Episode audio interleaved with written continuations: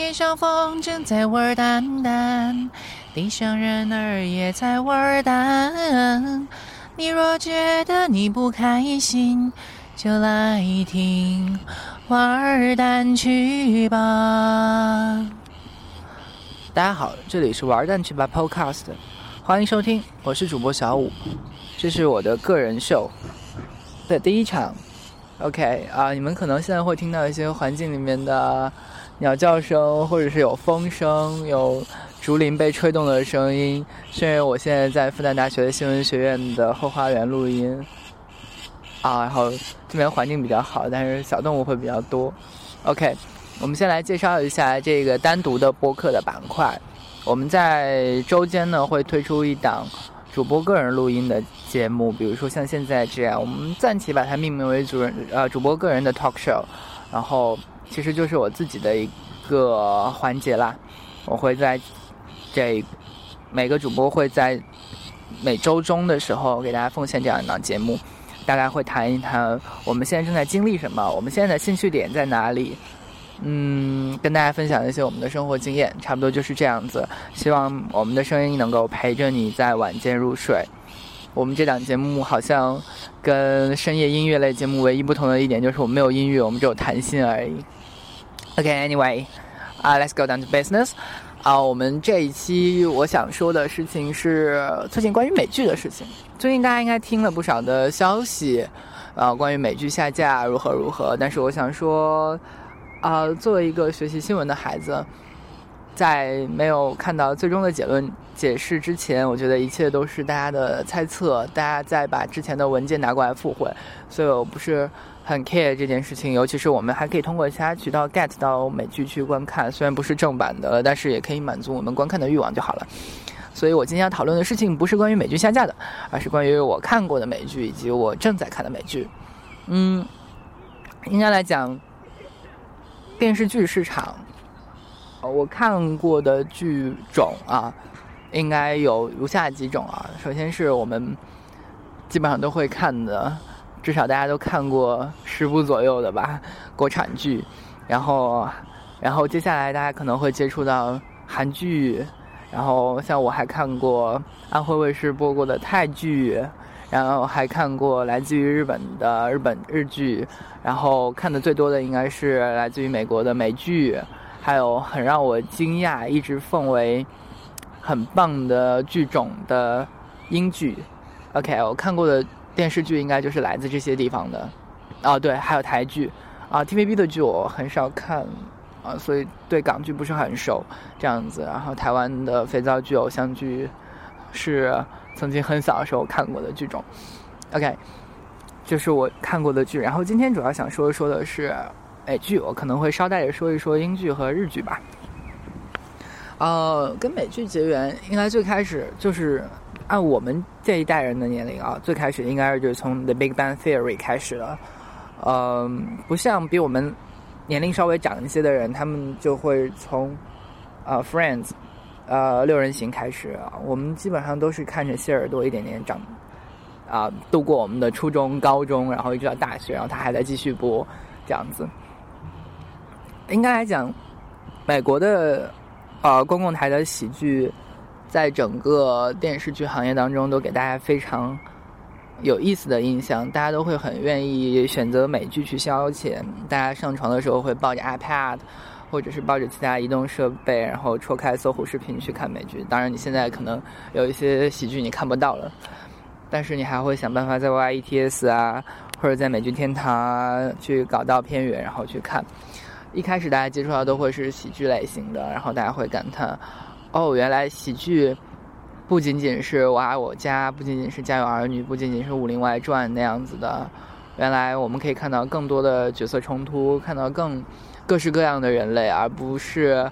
呃，中国电视剧里面经常出现的那种很正的、很硬的那一种面孔的样子。所以呢，美剧算美剧的喜剧，算是打开了我们对于人的认识的一扇新的闸门。我们可以，我们还可以在里面学到各种各样激抖机灵的吐槽。很多知乎的吐槽答案的风格，其实都跟美剧很像啊。跟美国的编剧应该说是心有灵犀一点通的类型，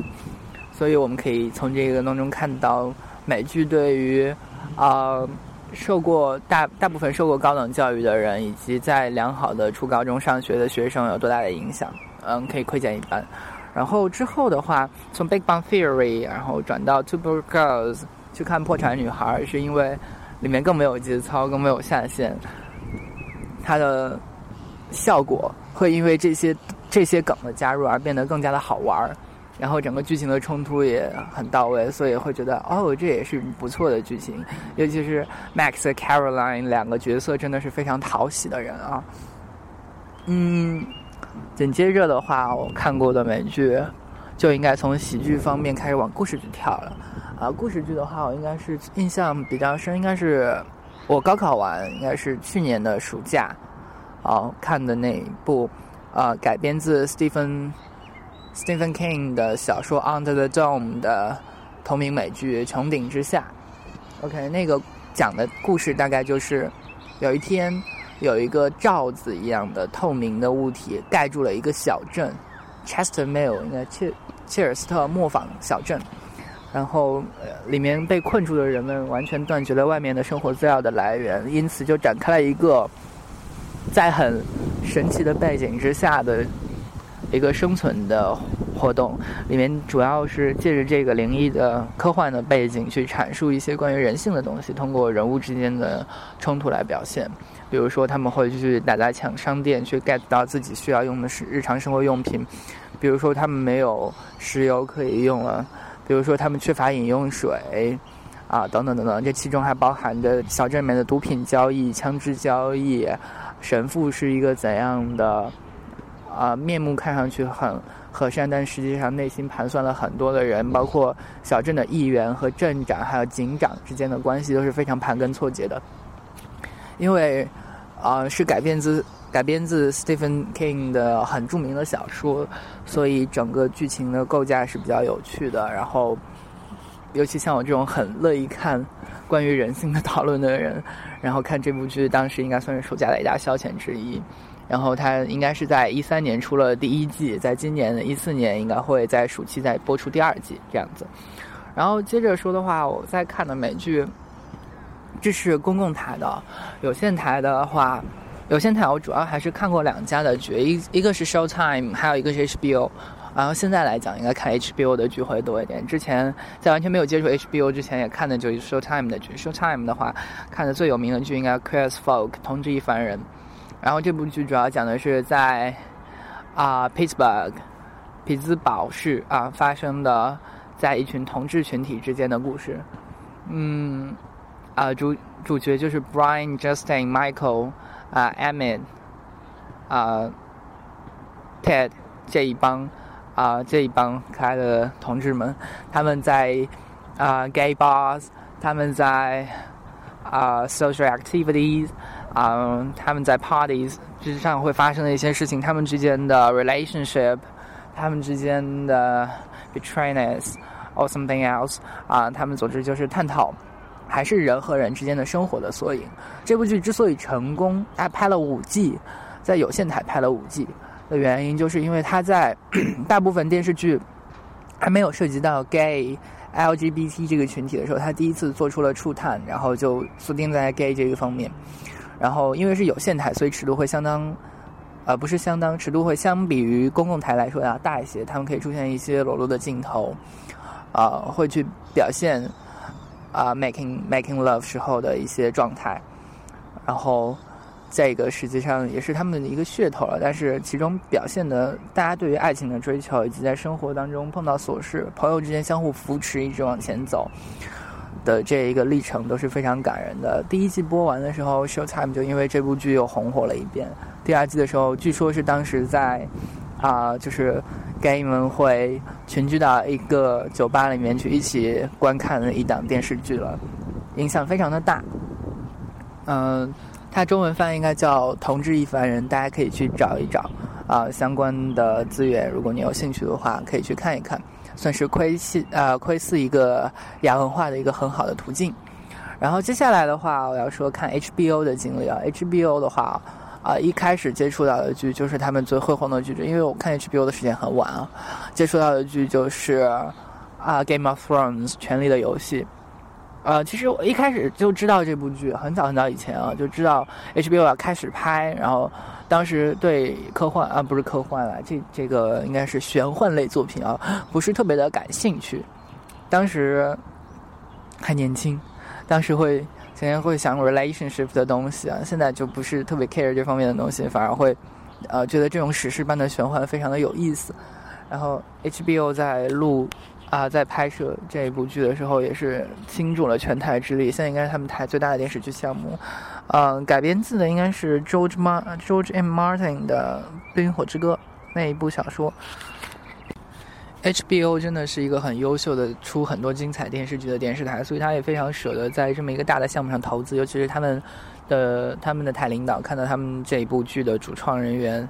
就是呃导演、编剧。他们如此喜爱这部小说，据说他们把那自己手上的那几卷小说都已经翻得很烂，然后贴满了各种标签，就是读的时候就很认真的，因为人物关系很错综复杂。然后当时台领导看到以后就决定了花大价钱让他们去拍摄这样一部剧。然后事实证明，这部剧确实造就了奇迹，刷新了 HBO 史上的收看记录，非常的精彩的一部剧。因为是呃玄幻类的，所以他把故事设定在。一个神奇的 Westeros 大陆上面去，然后，呃，具体这个大陆有几块儿，然后地图长什么样，我建议大家还是上网去搜一搜相关的图片去看一看。嗯，之所以感到好玩的原因是这部剧它里面的人物演的是非常的出神入化的，比如说最新啊挂掉的小乔大帝就是 King Joffrey 啊 Joffrey Baratheon，大家又姓称为小 JB 哈，嗯。就是一个非常优秀的演员在演，他之前涉足的影视作品其实不是特别多，而且大家都没有留下太多的深刻的印象。但是他在这部剧当中演了四个季的，演了四季啊，他他出演的时长达到四季三，演到第四季的第三集应该是这样子。他演的刻画是一个，呃，兄妹乱伦出来的产物。然后他又要被认为是当时的国王和王后生出来的孩子，然后继承了王位，成为了新王之后，要表现出来很暴虐的态度，就是一个很，有人说他是熊孩子，但我不认为啊，认为他有点反社会人格类型的，就是这样一种存在的一种暴君，而且他年龄很年轻啊，演演一个很年轻，大概就十几岁的孩子这样子，任性、自私、妄为，这样一个国君的角色，然后统治着 Seven Kingdoms，然后他把这个角色真的演的是出神入化。很多人都非常的，因为这个角色非常的讨厌这个角色，就是因为他演的太棒。但事实上，他是一个毕业于啊，Scotland University 还是哪一个啊大学？很就是英国那边的一所大学三一学院的学生，好像是主修宗教神学的。然后实际上我看过他的 TED 还是在哪里的演讲。是很知书达理的一个人，感觉跟他在戏里面完全不是一个人，但他演的非常非常的精彩。哦，那个演技真的超出很多的同龄的演员。OK，我们说完 King Joffrey，我们再说说这部剧里面其他印象很深刻的。这部剧里面有两个两个 scene，就是两幕啊，很特别受到大家的喜爱。一幕叫做血色婚礼，啊，Red Wedding 是。整个的 Starks 狼家被被灭门的那一场戏，应该出现在第三季的结尾。然后这场戏耗费很大，然后表现了各种人物在政权上面的尔虞我诈、倾轧，以及在其中勾啊勾勒出来的一种。夫妻之间的信任，然后妈妈和儿子之间的信任。编剧对于原来的小说在这边进行了一部分的修改，但是让这部戏变这这一场这一场戏变得更加的精彩，出神入化。嗯，大家可以去看一看。不少美国人看这部剧的时候，我就完全惊呆了的状态啊！豆瓣上我记得是当时有一个帖子描述过这种状态的。呃，还有一场很有名的。很场面阵仗很大，也是至今为止拍这部剧花费单集花费最高的一部一场戏，就是啊攻打君临。攻打君临这场戏主要刻画的是另外一个人 Little M 小恶魔啊，他在保卫整个君临城的过程当中体现出来的那种智勇双全，但是最后却因为自己是一个诸如自己长相不佳，然后自己只是临时的 the hand of the king，所以没有办法被大家承认这个功劳是自己的，但是他还是很很勇武的担当起了这个保卫保卫国都的身身份，然后把这个事情完成的非常的漂亮，非常让人起敬的一个角色。然后他应该最近有上过，然后 John Stewart 的脱口秀，然后里面还剧透了一些关于第四季的内容。这是一个非常棒的演员，就是他的他的身高很很矮的，他身高很矮，但是他刻画的角色却是跟这个身高呈现出来完全的反比，内心无比的强大的一个角色。啊，我也非常看好这个角色在以后的走向。Okay, I've talked a lot about Game of Thrones. I like back, get back. 我们来探讨一下其他的剧种。对，还要说另外一部剧也是 HBO 的，是我最近一直在看的啊，非常有名的关于新闻业界的一部剧，叫做 Newsroom。啊，Newsroom 新闻编辑室是这么翻译的，人人是这么翻译的，但是我更倾向于管它叫做新闻演播厅。它是发生在新闻演播厅的台前幕后的一系列的新闻事件的报道。虽然这是一部充满着新闻理想主义的题材的电视剧，但是不可否认的是，它在这个新闻被呃，尤其是在有线台啊，美国的有线台的台。这个注资人、投资人最大的拥有者，呃，他的政治倾向会直接影响到新闻报道的同时，你会在这部剧里面看到，其实他的主播团队是完全、完全不去 care 他自己的上司对于这一个新闻价值的取向，他只要报 the true news，啊，他追寻的是最理想状态下的新闻应该是什么样子。这部剧真的是非常充满感动的一部剧，它告诉了我们怎么样。去啊，他他基本上是描描绘了一个全景吧，就是新闻整个生产的过程是什么样的，从主播，然后到这个团队的主创，到下面每一个工作人员，基本上主要的几个人物就可以分别概括这个新闻团队当中不同的角色，然后他们确实都演得非常的棒，然后演 Will McCall 啊 McAvoy 的那个演员也因为这个戏。力压《纸牌屋》的主演哦，拿到了艾美奖的最佳男主角，戏剧类最佳男主角，也是非常精彩一部剧。然后它现在已经完成了两季，今年的秋季将会播出第三季，也是它的最终章啊。然后这部剧就可以落下帷幕了。好，OK，It's about newsroom。然后接下来让我们把地图从北美洲切换到欧洲的最西边去，让我们来看一看来自神奇的大英帝国的三级片。之所以叫它三级片，是因为英国的，尤其是 BBC，在做很多这个呃电视剧的时候，都是大概呃录制三集，对，一般都是三集。比如说大家很熟悉的哈，称为三级片代表的啊，Sherlock Holmes，Sherlock 应该 Sherlock 啊，新福尔摩斯啊，或者叫神探夏洛克。这样一部虽然现在拍起来拍到第三季那个水平有一点下降，但是不失为一部还不错的现在现代现代的改编版本的剧种啊。就是《夏洛克》实际上是英国一直在拍，全球一直有人在读的一部著作，但是它嗯被魔法特改编到现代了以后，大家看起来哇哦，原来福尔摩斯还可以这样拍，完全开创了一个新的。现在理解它的维度非常有趣，然后我要我要说的不是这一部家喻户晓的剧，我要说的是另外一部剧啊，《Black Mirror》黑镜，黑镜是很有代表性的黑色幽默剧，它其中渗透着的英伦岛上的幽默风情绝对是非常多的，嗯，它会涉及到一些政治讽刺，涉及到一些价价值观的讽刺，它就是一它从头到尾就是一场黑色幽默，它会用一些很。高科技的不存在的高科技的手段融入到这个片子的角色当中去，然后会在里面去尽可能的去演绎人性在高科技面前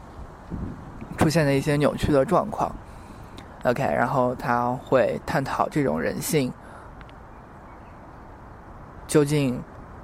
会把我们带向何方，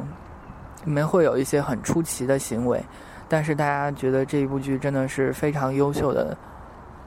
政治类的、社会类的黑色幽默剧，所以大家给它评分非常高。大家可以查查看一下豆瓣上面的评分，啊，可以说不少人心目当中的神剧之一。OK，这是《黑镜》，它现在是出了两两季啊，two seasons，呃，每一季都是三集，但是每一集都很精彩。OK，然后有一个很类似的剧叫做《Inside Number Nine》啊，九号密室。这部剧是出了六集还是七集，我忘了，是今年年初的时候出的一部剧。嗯，它的主创团队是原来的《封城记》这部英剧的主创团队。然后拍摄的也是一系列的黑色幽默剧，而它就不仅仅局限在政治方面，它基基本上就属于人物故事类的黑色幽默剧。然后，嗯，第一集《The Sardines Game》沙丁鱼罐头游戏，然后这个很多人可能听说过，因为这集出来的时候还是。引起了很大的反响的，然后到后面的几集呢，其实就是大家觉得，哦，我们看过《黑镜》了，然后这样一部关于人生类型的黑色喜剧，好像黑色喜剧的特点太明显，给我们的说教的成分不是特别多，所以大家也不是特别热衷于讨论这部剧。但我觉得它也是一个非常典型的英伦的喜剧啊，这种黑色幽默剧的一种存在。OK，这是说过了 BBC 的剧。然后我们再说说英国的 ITV 的剧，ITV 的剧我看的最新的一部应该就是啊《Vicious》极品基佬版，其实应该翻译过来应该是毒蛇，哈，是这样子的。它讲述的是啊一个风烛残年的 gay couple 和他们的几个朋友在自己的客厅里面发生的种种事情。呃，演这个戏的全部是英国的老戏骨，所以那个对戏非常的精彩。然后，然后还有《Game of Thrones》里面的那个小剥皮来参演，他演其中的一个年轻的男主人公。然后，这是一个很好玩的喜剧，啊，场景很简单，就是在老人家的呃这个待客室里面发生的。好，时不时会切到他们的厨房，基本上没有太多的外景，但是。里面的内容主要就是以生活幽默为主，但是因为编剧很强大，所以而且他们的幽默传统由来已久，所以这一个戏的进展也非常的好玩啊，看起来是非常有趣的一部剧。如果大家愿意吃薯片，然后不觉得自己会长胖的话，可以考虑看一下这部剧《Vicious》（V I C I O U S） 啊。叫做极品鸡老板，也有管它叫做鸡阳红的啊，啊，很可爱，让人认识到，哦，原来生活当中互相毒舌，可以是很有爱的一件事情。OK，啊，That's all for the British。然后我们再把视角拉回来，拉到我们一衣带水的邻邦日本去。你红国，你红国呢？其实他们的剧也非常的有特点。呃，他们早上有晨间剧，就是给家庭主妇看的那种很流水账一样的剧，但是也有很精彩的剧。啊，他们在日曜剧场会播的。比如说，我第一部接触的日剧就是因为收视率，所以才接触它的。因为收视率实在是太棒了，所以我从第一集的收视率出来以后，我就开始紧跟的那一部剧。大家可能也听说过，就是“十倍奉还，百倍奉还”这样的词啊，出自就是这，来源就是这一部剧，就是半泽直树。啊，这也是我看的《见雅人》啊的第一部剧，然后他跟香川照之大叔在里面飙戏。讲述了一个银行职员，呃，在和自己的上司做出的黑箱行动的不断的斗争当中，一步步晋升到总部啊，从分店到总店，到到总部，再到重要的人事位置，然后到最后到什么我不说，我不剧透的一个故事，里面有很多日本的老戏骨。所以这部剧也是相当的精彩，它它是一个职场剧，应该来说它切合日本当下的一种，就是在在整个次贷危机爆发以后，大家经济很萧条，然后日本的至少在账面上这样一个国民生产总值又被中国超过了以后，大家其实是不是那么的不像之前的的状态那样子的。Active 了，实际上是有一些 negative 的情绪在里面，然后这部剧就把大家的一部分的情绪带入了，所以写出来的剧本也是，呃，如果你要真的认真去看的话，会发现里面有很大的负能量，但是它确实讲述了一个职员自己为了复仇的一个奋斗史，啊，为了复仇的奋斗史，然后这部剧也是非常值得一看的，因为它是，呃，日本这么多年来啊收视率最高的一档，啊。周日剧，就是周日晚间黄金档的剧。然后，金雅人和香川照之的演技真的值得大家一看。OK，这是金雅人的让我接触到金雅人的第一部剧，就是《半泽直树》。接下来我们会看到另外一部日本的剧，同样是金雅人主演的这一部律政喜剧《Legal High》啊，很多人把人把它翻译成《Legal High》，但是人人给它的翻译应该叫做呃《正义即胜利》。他拍了两季啊，目前拍了两季，然后主要讲述的是律师古美门严介和各大律师进行抗衡的过程，其中渗透了各样的法律案件，但是法律案件只是他这个剧进行说教的一个背景。实际上，他探讨的问题是关于当今社会上出现的一些冲突矛盾这方面的事情。然后，比如说房屋的照明权，比如说邻里关系，比如说生态环保，一个小镇建成这样子，呃，现代化。小镇还是回到原始的那种旅游的生态文明小镇，会出现各种各样的问题，然后这个律师就会介入其中，他会拨清这其中的人际关系，还是通过各个角色之间的冲突，你可以发现，哦，原来事实并不是我们想的那样，原来事实可以在法庭上不停的去做反转的，但是看这部剧。之后你要始终记着一点，就是日本的法庭不是那样，不是像剧中那样子的，呃，假人可以翘着翘着二郎腿直接架在桌子上，呃，那样子很随意的一个状态。日本的法庭还是很严肃的，只是这是一部喜剧，但是它是律政喜剧，所以它会有这样的元素在其中。OK，这就是我说到的日剧。好了，我们到现在为止，美剧我们也说了，日剧我们也说了，英剧我们也说了，基本上三个我最喜欢的外国剧种我都说了。啊，如果大家有时间的话，可以考虑去看一看。然后最近我一直还在补番补 Newsroom，还有同时在追 Game of Thrones，啊期待着秋季的 Newsroom 第三季赶快到来吧。但是它来了以后，就意味着这部剧就啊就也永远成为过去式了，也是挺悲催的一件事情。Anyway。